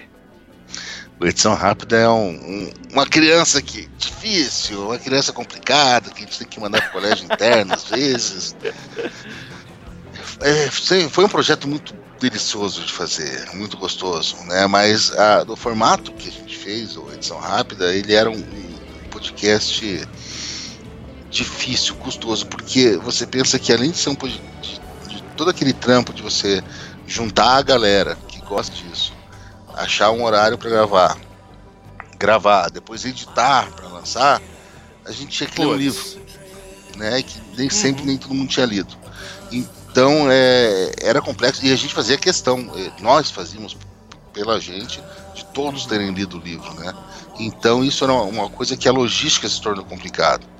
Ah, quando a gente fez os episódios de listas, isso fluiu sempre muito mais rápido, muito mais gostoso, porque a gente falava do que a gente tinha lido. E a gente está tentando chegar no meio termo nisso daí, conversar e chegar no meio termo, porque é, não, é um, não é nada que tenha sido declarado ainda é, morto. Ele está, a princípio, congelado em carbonite, mas qualquer dia desses ele volta. Assim que a gente achar o jeito certo da gente fazer a edição rápida, ele E vai voltar. projetos de. Projetos não, porque você até já citou alguma coisa, mas hobbies extra é, literatura e automobilismo. Eu sei que você é um cara que. eh, A gente tá no, no âmbito da leitura, mas também é um nicho do nicho. Quadrinhos, cara. Hoje que nós estamos vivendo aí, falando de nerdices, uma, um boom, né? Eu acho que um boom que já tem uns 10 ou 15 anos, ou talvez até mais, de. de é, cinema e o pessoal correndo para entender os quadrinhos tal. E você é um cara que gosta muito de quadrinhos. Você tem alguma indicação pro amigo cabeça de gasolina que quer de repente saber o que você eh, tem de, de influência? Cara, tem muita coisa muito boa. Eu sou um grande fã de quadrinhos. Eu lia muito. Bom, eu lia Disney e, e Maurício de Souza desde os 10, 12 anos de idade. É outra história engraçada na minha infância. Eu fui alfabetizado três vezes. Como assim? Eu fui alfabetizado três vezes. A minha mãe, ela fez pedagogia, ela exerceu por seis meses, oito meses só o cargo de professora. É, e depois, por causa dessas mudanças, essas andanças todas, é, ela não, ela resolveu ser mãe e dona de casa. Uhum. Uma salva de palmas para ela. Mas eu, com cinco anos de idade, eu enchia tanto o saco dela para ler gibi que ela resolveu me ensinar as letrinhas. Ela tinha os livros do, do Piaget, com a- o A da abelhinha, o E da escova. E com cinco anos ela conseguiu fazer com que eu tivesse um nível de leitura suficiente para entender os quadrinhos. Uau. Claro, que não era. Daí aos seis eu entrei ah, na escola e na época eles alfabetizavam com seis anos. E depois eu mudei de cidade, fui aos sete, fui alfabetizado de novo. Caraca, meu. Então você teve série. o reforço do reforço da, da- do. ABC. É, Cara, se eu não soubesse ler direito também. né? Ah, e- então, e, e daí, então eu, eu sempre comecei com Maurício de Souza e Disney, eu li muito na época da faculdade, eu gastava, eu era amigo do dono da banca, porque eu comprava quase todos os títulos de Marvel e DC. E eu sempre fui muito pro lado, assim, apesar de gostar bastante, sempre gostei muito de X-Men, é, era um dos meus favoritos, Batman era muito bom. Eu gostava sempre mais de Batman do que de Superman, Uhum. sempre fui mais pro cara do Darkseid. Aham. Ah, e- só que eu ia mais pro Dark Side depois que eu descobri a, a linha Vertigo, né? Da Hum, DC. Então, aham. ah, John Constantine é o meu personagem preferido até hoje. Nossa. tudo que sai sobre ele, eu assisti tudo que saiu. Meu nick no, na- no bate-papo do, do UOL, no começo da internet, era Constantine. Caraca, que legal. E Ah, naquela época que nem ah. era tão difundido assim, Não, né? o pessoal não sabia do que eu tava falando, né? mesmo. O pessoal não sabe o que eu tava falando. E, mas se eu fosse é, indicar alguma coisa pra alguém, é, é Sandman. Sandman Neil Gaiman é uma obra de arte em quadrinhos que ela transcende o, o fato de ter, de ter uma ilustração ali. O texto do cara é uma das coisas mais fabulosas que eu já vi. A quantidade de referências à, à cultura pop, à mitologia, a tudo. É, é, é um troço que eu já li mais de uma vez e vou ler muito mais de uma vez na minha vida. Uhum. E o. Vamos voltar um pouco pro automobilismo aqui, cara. É, você já contou algumas, mais uma história sobre o do divertida do setor A? Divertida ou interessante, ou que você queira de repente dedurar aquele seu amigo que tomou a sua ve- cerveja quando você virava o pescoço? Esse é o momento de você se vingar, cara. Setor A sempre tem histórias, mas, mas a maioria das histórias, cara, ela, ela é muito engraçada pra você contar ah, entre os caras que estavam lá e ela perde um tanto da graça pra você contar pra quem tá ouvindo. É, aí já teve amigo que dormiu no sábado, tomou umas a mais e dormiu durante a- o quali, debaixo do sol. Tem- temos foto disso. A gente tem a, a- a clássica, todas as clássicas histórias do, do megafone e das nossas peripécias para conseguir entrar com o megafone para tirar sarro do pessoal.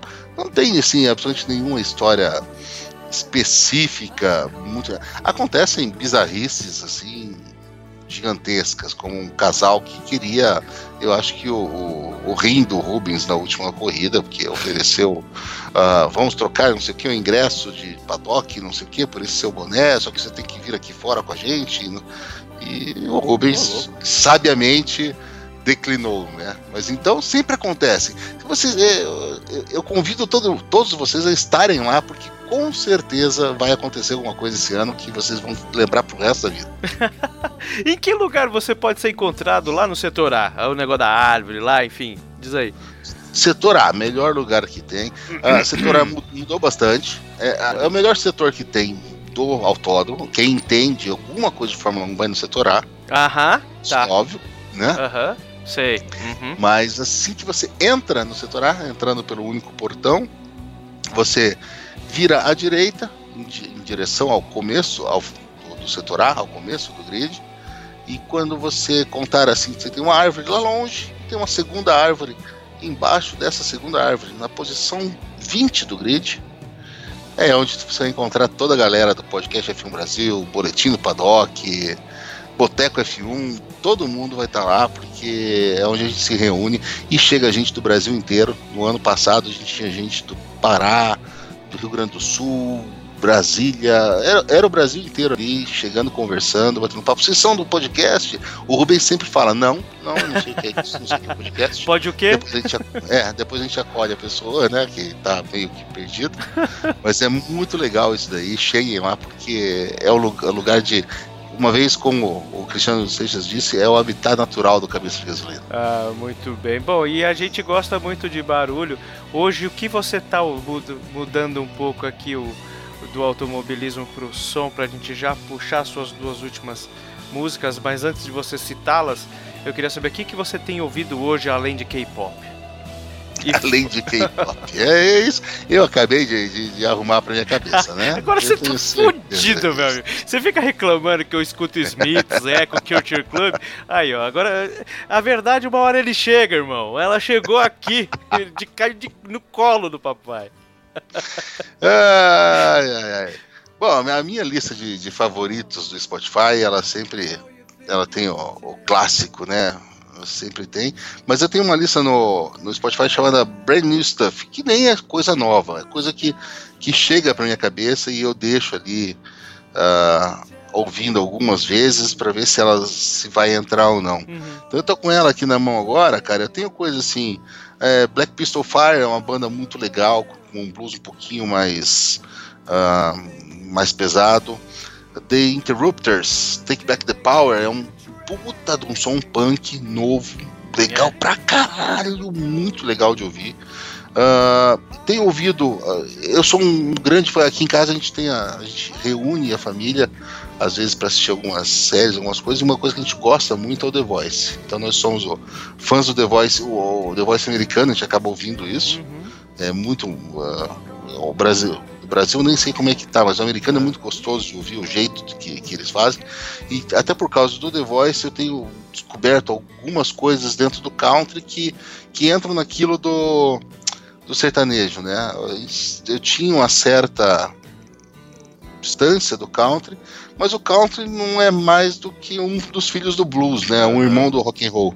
Então você acha muita coisa do, do country do sul dos Estados Unidos que tem uma batida muito gostosa e é um troço que eu tenho ouvido bastante agora também. Ah, bacana, cara. Poxa, então no final das contas daquele papo que a gente teve, que a gente falou é, o que era a gente, tanto você, eu também, é, muito fechadinhos, hoje com a maturidade você realmente vê que existem outras coisas bacanas, né? No final das contas nós gostamos de música, né? E não do estilo. Exatamente. Isso é muito. O importante é não sair da festa, né, cara? O importante é você conseguir comer a picanha, foda-se o que, que tá tocando na vitrola. Exato. Bom, e falando em- ainda em música, existe. Eu, eu- eu você não sabe ainda, né? Eu, lógico, você sabe dos 50%, você não sabe de um outro 50%. Ah, Diz a lenda que estará surgindo nos próximos meses aí, a gente ainda está incubando, eu já queria deixar preparado aqui o ouvinte do Auto Radio, é, um projeto sobre discografia, né, cara? A discografia de uma, um- de uma das maiores bandas de, de- da Austrália, né? Não é Austrália, mas isso a gente vai contar depois, detalhes, porque a gente não vai dar spoiler de uma banda que nasceu nos anos 70, não é verdade? Então, a gente vai fazer um, uma, ah, falar sobre Midnight Oil, não é isso? Uma das maiores bandas. do- Não era o do Gurus? Ou Man at Work, não sei. In Excess? Vamos, a gente fala, a gente deixa na dúvida aí o, o, o, o ouvinte cabeça de gasolina. O que, que você acha? Não, vamos falar, vamos falar. Eu quero, eu quero anunciar isso porque eu tô muito feliz com, com o convite que eu recebi. Então, por favor, faça as graças. Senhoras e senhores, é, nosso grande amigo Bunnyman, graças à influência do Fabioca e do, do Flashbackson, acabou me convidando. É, um dos projetos mais legais que, que existe aqui do, do Auto Radio é a, a velha discografia básica, a discoteca básica que, o- que o Bunnyman desenterrou. E depois dessa última, é, que eu sugiro fortemente que vocês ouçam, do Legião Urbana, surgiu a ideia de fazer um, um projeto de podcast com uma banda e contar um pouquinho da história dessa banda através dos álbuns dela. E eu fui chamado para fazer isso e tive a oportunidade de escolher a banda. Pensei primeiramente no Pink Floyd, óbvio, mas achei que talvez pudesse ficar um pouquinho ah, over para um, um podcast.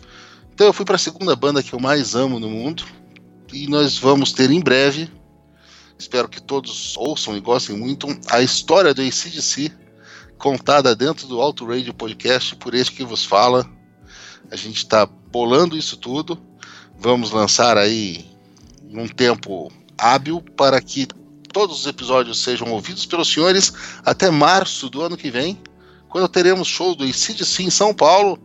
Show este que eu estou convidando neste momento o Ricardo Bunnyman a assistir comigo. Rapaz, é é muita emoção e muita novidade, cara. Eu não sabia que eles, vi, que eles vinham. E eu te digo uma coisa, cara. Um, um dos meus grandes amigos que também tá aqui no Auto Radio, ele foi um dos caras, ele foi um dos embrionários e veio participar só há pouco tempo atrás, o Marcelo. Ele sempre me chamou pra ir no show do Iron. Eu não, não, não, não vou, ah, não sei, vou levar minha avó na musculação, ah, não quero, tal. E foi a primeira vez que eu pisei em Interlagos pra, pra... Na época não tinha, se não me engano, não tinha kart rental lá, então a gente não corria, mas a primeira vez que eu pisei em Interlagos não foi pra ver uma corrida, e sim pra ver um show do Iron Maiden. E eu estou muito inclinado a, a- a aceitar o vosso convite aí ano que vem, cara. Dá, dá tempo de colocar algumas moedinhas no porquinho e a gente ir. E outra coisa que você não sabe, e eu vou falar aqui agora, e esse outro cara também não sabe, guardei pra esse momento, é que no mesmo dia que a gente se falou sobre esse projeto, um outro podcaster, quando ouviu esse, esse, esse podcast especial sobre Legião Urbana, sobre o 2, falou: Poxa, você falou sobre rock nacional e não me chamou. O que, que você acha da gente fazer uma série? Foi exatamente aquilo que a gente tinha conversado, o Valese. O... Eu não vou falar o nome do podcaster, não, depois eu te falo. Porra! Depois eu falo pra você eh, nos, nos bastidores aqui, porque foi na mesma. Eu falei, cara, eu não acredito, tá muito alinhado. Eu acho que a gente realmente tem que fazer uma parada dessa. Então, assim, teremos dois especiais. Rolando em, em paralelo. Eu não sei onde eu vou arranjar tempo, enfim, mas a gente vai fazer esse negócio rolar, cara. Vai ser muito interessante. Acho que a gente tem que né, rascunhar algumas coisas aí e vamos meter bala nisso, cara. Vai ser muito legal porque eu pouco conheço de ACDC. Né? Eu conheço, a primeira vez que eu escutei ACDC foi Jailbreak já nos anos 80. Né? Eu, eu tive, tive a graça de ser iniciado precocemente no mundo do, do- da, da música, né? Então, continuo não não entendendo nada, mas escutei muita coisa, né? Ao contrário de você, escutei muito New Wave, talvez por isso essa, essa nossa diferença. Mas eu achei que a gente tava falando de música. Pô, aí, aí, aí você me fode. Bom, já que a gente tá falando de música, eu vou deixar com quem entende. E eu queria que você dissesse onde você pode ser encontrado agora nas mídias sociais ou antissociais. Peguei um rascunho aqui de uma. De uma entrevista que eu fiz aqui com um, cara, um certo japonês, e eu deixei, eu achei legal de falar de mídias antissociais, Mídias antissociais. pra colocar até pra, pra ti duas últimas perguntas. Como você vê a podosfera hoje e como você vê a influência das mídias sociais nessa nossa paixão que é o automobilismo, cara? Ah, então vamos lá. A podosfera hoje ela é muito variada, tem muita coisa boa rolando. Ela está começando a ser invadida por podcasts oficiais. Isso não é de todo ruim, né? Eu ouço muito ah, no dia a dia ah, spotzinhos de, de, de, de colunistas, spotzinhos mesmo, de 3, 4, 5 minutos de Band News, de CBN. A a CBN tem um podcast que eu tenho ouvido bastante agora chamado Vozes, muito legal. Então a, Podosfera ela tá ganhando força. Não, não diria que esse é o ano do podcast no Brasil, porque essa já é uma frase um tanto quanto batida. Muito medalhão, muito dinossauro tá definhando como a Williams definhou, mas tudo bem. Mas a, ela tá pipocando e se você gosta de podcast, vá atrás de podcast, ouça cada vez mais podcast sempre que você puder, porque isso é muito legal. A podosfera automobilística está cada vez mais maravilhosa. Nesse ponto, eu não conheço de verdade, nenhum podcast de automobilismo que eu diga não gosto desses caras Ah, que legal. sabe, é, é, todos que eu ouço, e eu ouço vários, eu concordo, eu discordo, mas eu gosto do jeito que eles fazem, eu gosto do jeito que eles falam, eu gosto do jeito que eles mantêm acesa a chama de, de ser um, um fã de Fórmula 1. Então isso está muito legal. E as redes sociais, elas são fundamentais, são importantíssimas para você divulgar isso tudo. O sucesso do Boteco F1 no YouTube é uma, uma coisa que inegável é assustador quando o Sérgio me chama para participar de lá, saber que em dado momento de um domingo eu tô falando para para três ou quatro mil pessoas ao mesmo tempo, ao vivo. É, ainda é uma coisa que eu não consigo é, ah, concatenar. Mas o boletim, o próprio boletim do Paddock mostra que a, a, a mídia escrita ainda tem o seu valor, muito valor, principalmente em, em aprofundar assuntos que as outras redes sociais não, não têm, mas as redes sociais dão a visibilidade que o boletim precisa. Então, eu acho que é muito legal. O Facebook eu uso muito pouco, uso para divulgar a Fórmula Uhum. 1. A minha rede preferida é o Twitter, para tudo, para tudo. Eu rece- recentemente recebi o, a- o selinho de 10 anos de Twitter, então eu sou. eu- quando cheguei lá era tudo mato, aquele negócio lá, tinha, tinha o Ashton Custer gritando de um lado e, e- e- e mais nada. Então, é, gosto demais, arroba C, Valese, me sigam no Twitter, a gente fala de Fórmula 1 o tempo inteiro e a gente ouve de Fórmula 1 o tempo inteiro. Ah, o- parece que o Instagram agora é, é alguma coisa, Uhum. né? É uma rede social, eu vejo pelas minhas filhas, o Instagram é a rede social delas. Ah, eu uso ainda e peço desculpas para todo mundo que, que graças, é, de graça o pessoal pede para me seguir no Instagram. Gente, eu, eu nego, mas não, vocês não estão perdendo nada. No Instagram eu coloco foto da família e dos livros que eu tô lendo Uhum. só. Vocês não estão perdendo muito conteúdo lá não.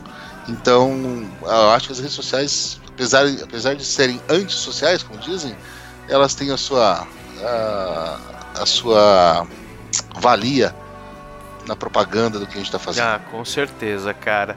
E na Podosfera você pode ser encontrado no podcast F1 Brasil. Quem sabe no edição rápida, né? Não sei, não, não, não, não, sabemos. E também no boletim do Paddock, não é isso? E muito em breve no Auto Radio Podcast. Opa, já tá aqui, eu vou preparar a sua poltrona, a sua churrasqueira. Não, ia falar churrasqueira elétrica, mas um cara com alto garbo. Não, não, Ah, não. Cara, não. quando eu vejo o seu churrasco, irmão, eu falo, meu, eu sou um bosta mesmo. Puta que pariu. Muito bem, cara, eu, eu tô muito pleno e feliz de finalmente é, ter você aqui. A gente já se conhece aí há algum tempo, acho que é uma amizade que foi. A gente se vê pouco, né? Óbvio, por conta da distância, enfim. É, nunca tive o prazer de roubar uma cerveja sua no setor A, mas farei de tudo pra ir esse ano pra provar que o. Aê. Mas eu vou pra lá pra provar que o G é melhor e falar mal do A com propriedade. Você não vai conseguir fazer isso, mas tudo bem. E cara, é um prazer imenso. Você é um dos caras que, quando eu comecei com a história de o que é podcast também, a gente tinha um projeto que né, fizemos alguns pilotos e tal e, não deu certo, mas aí eu fiquei procurando, poxa, o que, que a gente tem de automobilismo? Encontrei o café e logo depois encontrei o F1 Brasil. E isso também lá, lá bem pelos idos aí de 2010, 2012, vocês estavam começando lá. E você e a galera foi um dos caras, foram os caras que falaram, meu, a gente pode falar de Fórmula 1 é, com humor, né, de uma forma leve, de uma forma rápida, é, com, né, com consistência. E eu falei, pô, esses caras são, com perdão da palavra, amigo ouvinte, são do caralho. Eu, eu, eu queria esses caras né, numa mesa de boteco, eu chegar lá, opa, me apresentar, e hoje em dia eu tô aqui com um dos caras que eu admiro aí há oito, há oito, sete anos aí, cara. Muito obrigado por esse privilégio. Obrigado pelo privilégio de você falar, meu, eu quero participar também do projeto do, do BP Beats, que pra mim foi uma surpresa. Eu falei, puta, vou escrever com um cara que é, eu né, nunca imaginei que eu poderia estar tendo esse papo contigo, então a gente tomar uma cerveja como a gente já tomou, cara. Então, pra mim é uma grande honra, muito obrigado. E eu deixo você aí pra nos agraciar com uma das bandas aqui que eu conheci através de você. Na verdade, eu acho que foi essa música que você me apresentou em um determinado momento. E eu não vou dizer que eu não conhecia essa do ACDC, porque senão o, o ouvinte do Auto Radio vai falar: Meu, que bosta é essa que o cara não conhece ACDC, entendeu? Então, doutor, muito obrigado e manda que o espaço agora é todo teu. Porra, brigadão, Bunny. Eu tô realmente muito feliz. O Auto Radio une duas paixões minhas, então não tinha como não gostar disso. E é o que você falou, uma das maiores alegrias que eu tive aí nessa, em toda esses agora sete anos de Podosfera foi juntar amigos como vocês para sentar em volta de uma mesa de bar e passar quatro ou cinco horas conversando. E quando você chega em casa, tua esposa pergunta: o que vocês falaram? Ah, a gente falou de corrida. Tá, mas vocês ficaram cinco horas conversando. O que vocês falaram? Não, a gente falou de corrida, cinco horas, e todo mundo ficou, tava feliz pra cacete. Então, isso é uma coisa que não tem preço. É o, é o que o podcast faz com a gente. São pessoas do bem, são pessoas legais, geniais. Eu, eu aprendo muito mais com vocês. Você disse, ah, um cara que eu admiro. Não, eu admiro vocês, eu aprendo com vocês que muito mais do que, do que eu, o pouco que eu dou de volta. Mas vamos continuar aí, parar com essa rasgação de seda também. E vou de- vamos deixar duas coisas aí para o pessoal terminar em, alto estilo. Ah, essa primeira música que você falou é uma banda, por incrível que pareça, alemã, Ah, mas que canta um, um rock and roll americano do caramba. Se vocês forem atrás da- do, do vídeo no YouTube, vocês vão ter certeza que os caras são redneck. Mas ah, o nome da banda é Boss Ross, o nome da música é Do It. Uma música muito gostosa, aquela música pra você botar no carro e, e viajar e pegar uma estrada. E para terminar, já que nós vamos falar sobre os caras, vamos para um clássico do ACDC com o Bon Scott ainda no vocal, Let There Be Rock, gente. Flashbacks, o que, que você está esperando para subir o som? Obrigado, amigo ouvinte, e até a próxima.